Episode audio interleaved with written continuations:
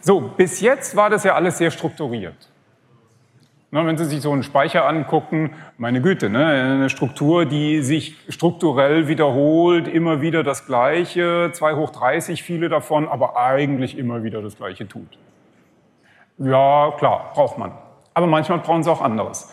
Haben Sie sich schon mal gefragt, ähm, was eigentlich passiert, wenn Sie vor einem Fahrkartenautomaten stehen und Münzen reinwerfen? Ich weiß, das ist eines der großen Mysterien unserer Zeit. Das ist äh, alles nicht so klar, was da passiert. Aber irgendwie, was würden Sie denn hoffen? Sie haben da irgendwie, ich meine jetzt so einen alten Fahrkartenautomat, ne? so, so mit mechanischen Tasten, nicht dieses Touchscreen-Zeug da, diese, dieser moderne Unsinn. Ähm, ne, Sie haben da irgendwie drauf gedrückt und dann hatten Sie irgendwie äh, Fahrstufe ABC mit Hund und dann kam da irgendwie so eine Preisanzeige. Und was mussten Sie dann machen? Dann mussten Sie Münzen einwerfen. Hm? Und was war die Erwartungshaltung? Naja, sie werfen Münzen ein und werfen Münzen ein und ähm, äh, irgendwann...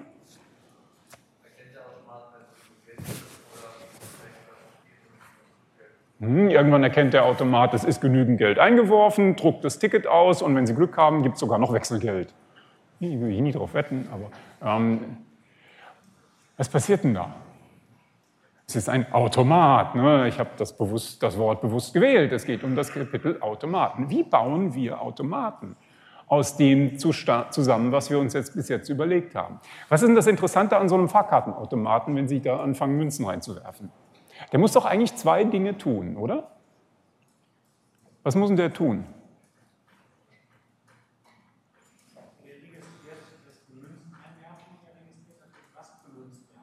Ja, dass man und was für, das drücken wir gleich mal ins Skat, das wissen wir irgendwoher. Also ja, es gibt irgendwie so eine Eingabe, eine 50-Cent-Münze, eine 2-Euro-Münze eingeworfen und dann?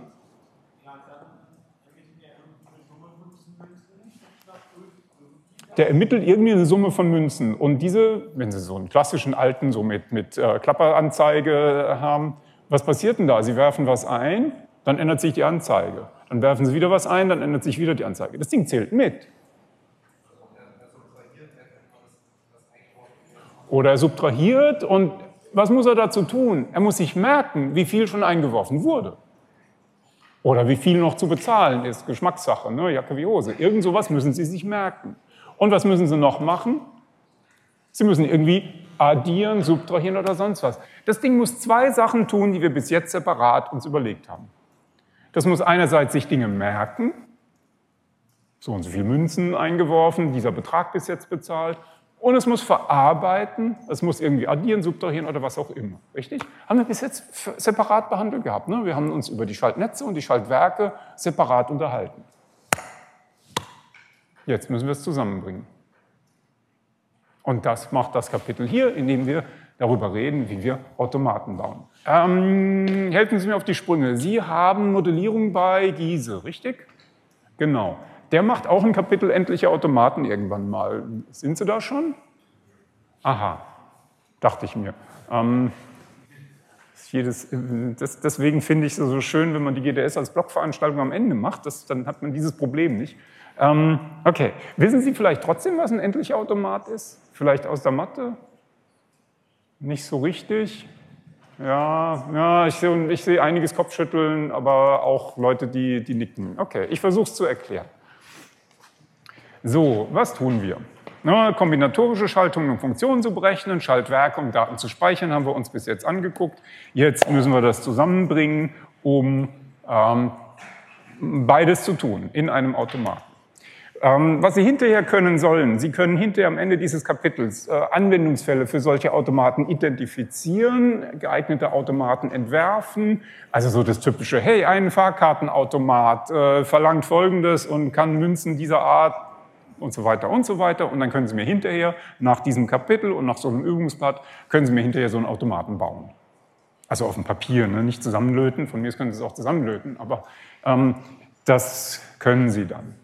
So, der wichtige, der wichtige Begriff in dieser ganzen Diskussion ist der Begriff des Zustandes. Sie haben bestimmt ein Bauchgefühl. Was ist denn ein Zustand? Halten Sie sich ruhig an diesem Beispiel Fahrkartenautomat fest. Was ist ein Zustand?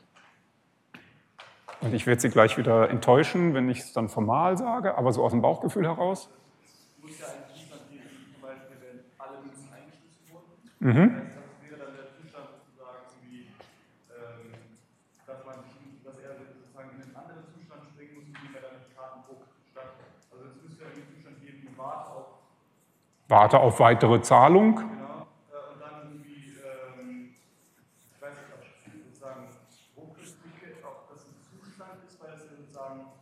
ist, es ist vor allen Dingen ein Verb. Drucketicket ist, ist eine Handlung. Ne? Mhm. Mhm.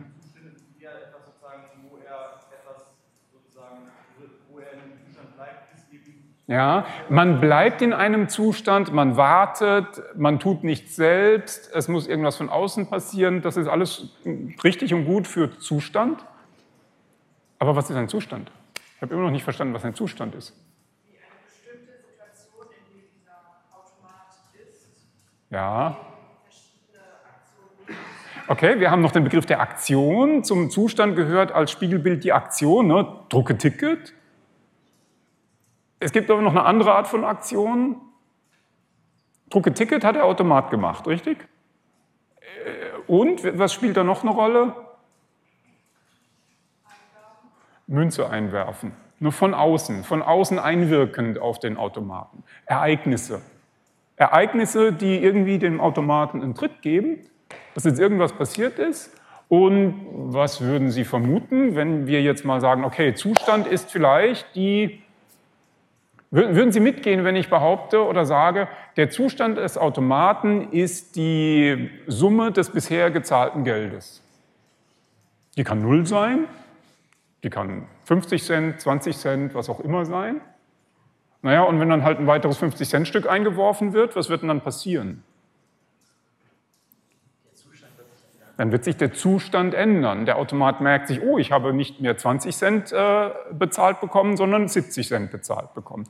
Es findet eine Änderung des Zustandes statt. Okay? Ja, aber was ist denn ein Zustand? Ist alles richtig, alles richtig, was wir jetzt gesagt haben. Aber was ist ein Zustand?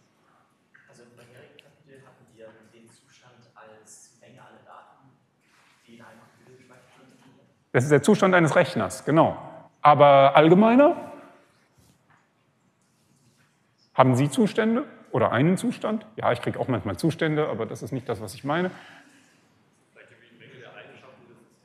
Die Menge der Eigenschaften, die das beschreibt, das ist, das ist ziemlich gut. Ähm, ja, alles das, was der, also wenn Sie jetzt hier ne, sprachphilosophisch werden, alles das, was der Fall ist, Wittgenstein, ne, ähm, wären wir ganz hochtrabend. Okay, die formale Definition ist viel einfacher. Ein Zustand ist ein Element einer Zustandsmenge. Das ist wieder so die Mathematikerdefinition. Ne? Sie, haben, ähm, Sie haben alles gesagt und nichts, nichts erfahren. Ähm, äh, letztlich, letztlich ziehen Sie sich dann wieder auf das formale Konstrukt zurück und sagen, okay, es gibt irgendwie eine Menge von, von solchen Zuständen. Äh, aber über diese Menge können wir jetzt ein paar Sachen uns überlegen. Erstens, ähm, wenn Sie sich diesen Fahrkartenautomaten angucken, wie viele verschiedene Zustände wird es denn da geben? Die Menge des gezahlten, Menge des gezahlten Geldes, der Betrag, die Summe des bisher eingeworfenen Geldes. Ach, keine Ahnung, ne, muss man durchzählen. Irgendwie gibt es so einen maximalen, maximalen Betrag. Das teuerste Ticket ist, was weiß ich, das Monatsticket ABC mit Hund äh, und Fahrrad was weiß ich, was das kostet, und dann können Sie sich überlegen, da gibt es halt so und so viele Kombinationen, wie Sie da Münzen einwerfen können. Der entscheidende Punkt ist, das sind vielleicht viele, aber es sind endlich viele. Richtig? Es gibt nur endlich viele mögliche Kombinationen, wie Sie dieses Monatsticket und so weiter mit verschiedenen Münzen darstellen können. Der entscheidende Punkt ist, es sind endlich viele. Gesundheit. Wir werden hier die ganze Zeit nur darüber reden, dass wir Automaten haben, die sich um endlich viele verschiedene Zustände kümmern. Wenn Sie irgendwann mal in der TI 1 müsste das sein, theoretische Informatik 1, da reden Sie dann darüber, was, das, was ein Automat ist, der unendlich viele Zustände hat, wie die strukturiert sind und so weiter und so weiter. Das ist dann so die Chomsky-Hierarchie, die da entsteht. Äh, brauchen wir hier alles nicht. Jeder Rechner ist endlich, das heißt, wir, es reicht uns vollkommen, über endliche Zustandsmengen zu reden. Okay? So, was werden Sie denn jetzt noch zusätzlich erwarten? Okay, wir haben so einen Automaten, der ist in einem Zustand. 70 Cent bezahlt, jetzt passiert irgendein Ereignis, Münze eingeworfen. Was würden Sie erwarten? Ja, und was würden Sie denn plausiblerweise, ich weiß BVG, aber naja, unterstellen wir mal, was würden Sie denn plausiblerweise erwarten, wie dieser Zustandsübergang aussieht, wenn Sie da eine 20-Cent-Münze einwerfen? Hat der Automat da irgendwie Wahlfreiheit? Gibt es da irgendwie Entscheidungen, die so ein Automat an der Stelle fällen kann? Es, es, es gibt so, im einfachsten Fall ist der Übergang deterministisch. Sie sind in diesem Zustand, es passiert dieses Ereignis, es passiert genau das. So, es passiert genau das heißt, kann was bedeuten? Wir hatten eben schon mal Zustandsübergang. Wir gehen in einen anderen Zustand über. Es ist ein anderer Zustand angenommen. Also Sie haben 70 Cent bezahlt als Zustand gehabt. Sie werfen 20, es wird 20 Cent eingeworfen. Was ist der neue Zustand? Wir gehen in den Zustand 90 Cent über, weil 70 plus 20 90 ist. Ne? Wir gehen in den Zustand 90 Cent über. Tun wir noch irgendwas außer dem Übergang des Zustandes an sich? Könnten wir noch irgendetwas tun? Könnten was ausgeben? Naja, wenn Sie denken, dass Sie für 90 Cent ein Ticket bei der BVG kaufen können, dass da jetzt was ausgedruckt wird, da haben Sie sich geschnitten, das ist nicht der Fall. Ähm, aber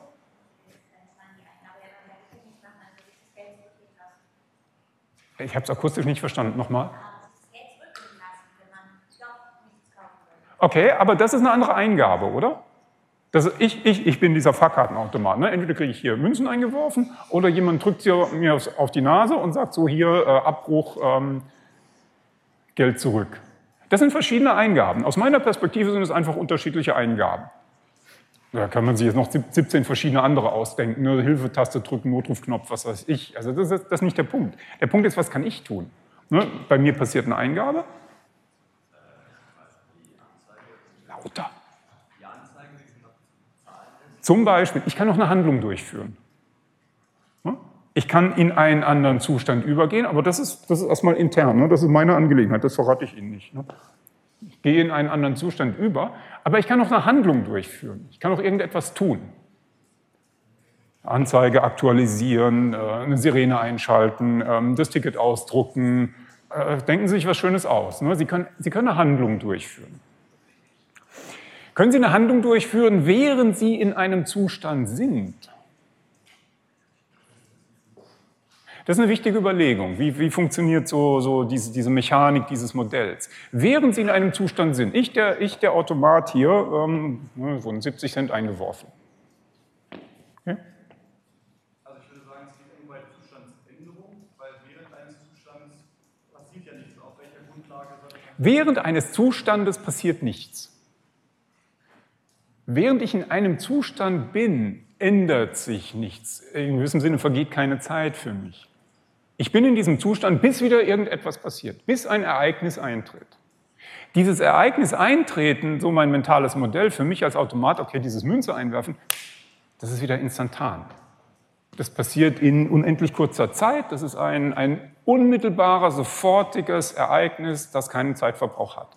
Zeitverbrauch passiert, während ich in einem Zustand bin.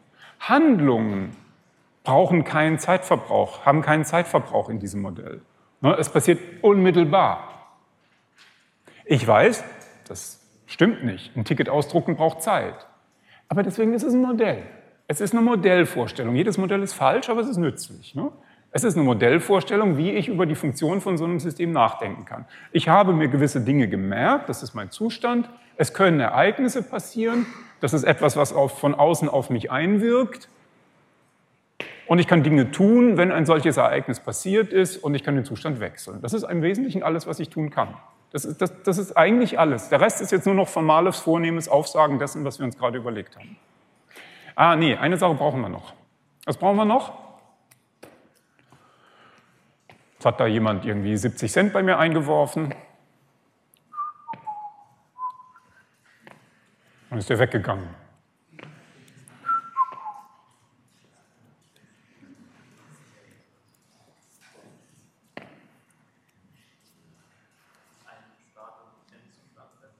Okay, den Startzustand gibt es. Ne? Ich werde eingeschaltet und habe 0 Euro bezahlt bekommen. Das ist mein Startzustand. Endzustand weiß ich nicht. Sollte ich einen Endzustand haben als Fahrkartenautomat? Ein Endzustand, in dem ich nichts mehr tue? Tragischerweise haben die das oft, aber eigentlich nicht, oder? Eigentlich nicht. Eigentlich sollte dieses Ding keinen Endzustand haben, in dem es dann die Arbeit einstellt. Also nee, eigentlich nicht. Naja, aber mein Problem ist jetzt immer noch, ne, da 70 Cent bezahlt und jetzt ist der weggegangen. 70 Cent bezahlt, 70 Cent bezahlt, 70 Cent bezahlt. Was, ist, was, was machen die Dinger denn dann? Kommen Sie. Genau, wir brauchen jetzt doch noch irgendwie Zeit. Wir brauchen noch eine weitere Quelle eines Ereignisses und das ist ein Wecker. Vornehmen Timeout, das ist ein Wecker. Es kann sein, dass ein Automat einen Wecker stellt und sagt, okay, als Teil eines Zustandsübergangs stelle ich einen Wecker, eine Minute.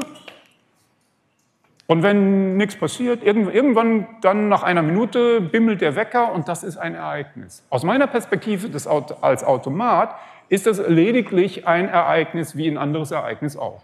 Münzeinwurf, Notausdrücken, Sirene, äh, äh, Hilfeknopf gedrückt, Wecker geht los. Das ist ein Ereignis wie andere Ereignisse auch. Genau, genau so. Ähm, das heißt aber auch noch, dass ich eine weitere Handlungsmöglichkeit bekommen habe. Als Handlungsaktion kann ich was tun mit so einem Wecker während eines Zustandsübergangs. Was machen Sie zu Hause mit Ihrem Wecker? Ausstellen. Dankeschön. Ähm, wann stellen Sie ihn aus? Wenn Sie nicht mehr brauchen, egal ob er gebimmelt hat oder nicht. Es kann vorm Bimmeln passieren, es kann beim Bimmeln passieren. Richtig? Wenn Sie merken, okay, ach guck mal, jetzt ist ja bezahlt, jetzt kann ich das Ticket ausdrucken, Münze, Münze, Münze, oh, fertig bezahlt, Ticket ausdrucken, dann können Sie den Wecker anhalten. Eine mögliche Handlung ist, den Wecker anzuhalten. Was ist die Pendant-Handlung dazu, wenn Sie den Wecker anhalten können? Sie können ihn stellen. Sie können sagen, okay, äh, hier neuer Zustandsübergang, stellen wir den Wecker wieder auf eine Minute. Typisches Beispiel, ne? Münze eingeworfen, Dankeschön, Zustandsübergang 70 Cent und äh, Wecker auf eine Minute gestellt. 20 Sekunden später, nächste Münze. Okay, äh, 90 Cent Zustand und Wecker angehalten, wieder auf eine Minute gestellt. Wäre typische Handlungen, die ein Automat machen kann, die er aber auch explizit machen muss. Da ist nichts irgendwie automatisch von allein oder sonst irgendwas. Ne? Bei so einem Automat müssen Sie das dazu sagen. Bei diesem Übergang halte den Wecker an, stelle den Wecker neu, stelle einen zweiten Wecker, was weiß ich, keine Ahnung. Mach die eine Lampe auf grün und die andere Lampe auf rot. Ne? Das sind alles Handlungen, die Sie durchführen können. Und das ist im Prinzip das, das ist das, was wir uns jetzt hier überlegt haben. Das ist das, was wir uns hier überlegt haben, was ein Zustand und ein Automat wird. Ähm, okay, das, da rase ich jetzt nicht durch die Folien. Ich, nee, ich mache es doch. Also wir überlegen uns dann am, am Dienstag, ne, Zustand, Zustand speichern wir als Bit. Das ist das gespeicherte Bit eines Flipflops. Das ist der Zustand dieses Flipflops. Es ist 0 oder es ist 1. Ja, meine Güte, ne, was, was wird da sonst passieren? Ähm, und wenn Sie n Flipflops haben, wie viele mögliche Zustände haben Sie? Naja, 2 hoch n, meine Güte. Ne? Alle möglichen Kombinationen dieser Nullen und Einsen. Sie haben 2 hoch n mögliche Zustände. Endlich viele. Vielleicht viele, aber endlich viele. Naja, das ist ja super. Und damit haben wir die Verallgemeinerung, viele Register, viele Speicherorte. Das ist der Zustand. Die Werte aller unserer Flipflops, Register und so weiter, der Zustand des Rechners, das, was Sie vorhin auch zitiert haben. So, nächstes Mal überlegen wir uns dann, was wir daraus aufbauend als Formalisierung bauen für dieses Bauchgefühlbegriff, ne, Fahrkartenautomat, Ereignisse, Aktionen, Timeouts und so weiter und so weiter. Das wird Ihnen der Holger Giese dann in ein paar Wochen nochmal erzählen, aber ganz anders. Ähm, dann gucken Sie mal, wie, das, wie, wie die beiden Formalismen zusammenpassen. Gut? Sehr schön. Dann danke für die Aufmerksamkeit. Ich wünsche Ihnen einen schönen Tag und viel Spaß bei Halloween.